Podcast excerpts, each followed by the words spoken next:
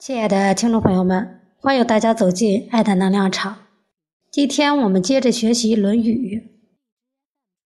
子曰：“君子无所争，必也射乎？揖让而生，下而饮，其争也君子。”译文：孔子说，君子没有必要争论，如果有所争，那就是比赛射箭了。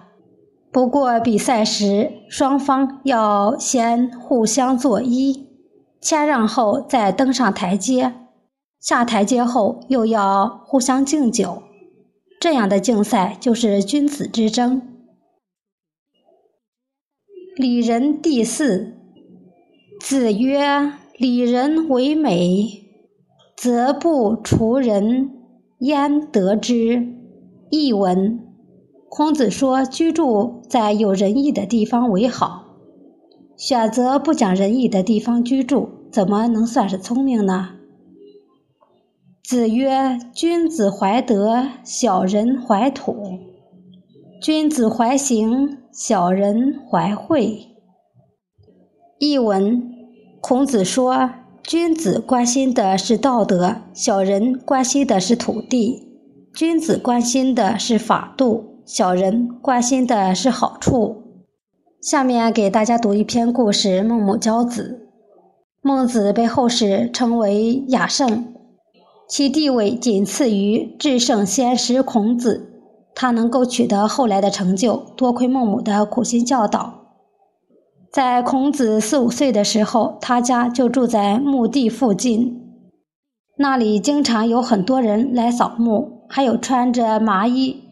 嚎啕大哭的送葬队伍经过，孟子觉得很好玩，就学人家哭丧的样子，玩埋死人的游戏，整天不回家。孟母看到这种情形，立刻收拾东西，把家搬到了镇上。没想到他们新家的附近住着一个屠夫，孟子每天又学那屠夫杀猪卖肉的样子，不思学习。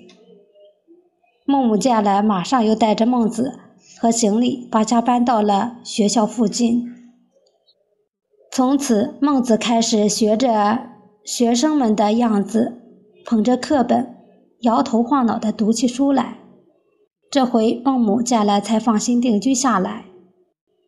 有一天，孟子逃学回家，孟母正好在织布，见他逃学回来，气得拿起剪刀。把将要织好的一块布剪断，孟母教训道：“你读书就像我织布，织布要一线一线的连起来，一断就成不了布了。你读书也要天天用功，才会有成就，不然就像我剪断的布那样前功尽弃。”孟子听了十分的惭愧，马上回到学校勤奋念书。后来终于成为了杰出的大思想家。今天的学习内容到这里就结束了，谢谢大家的收听，我们下次再见。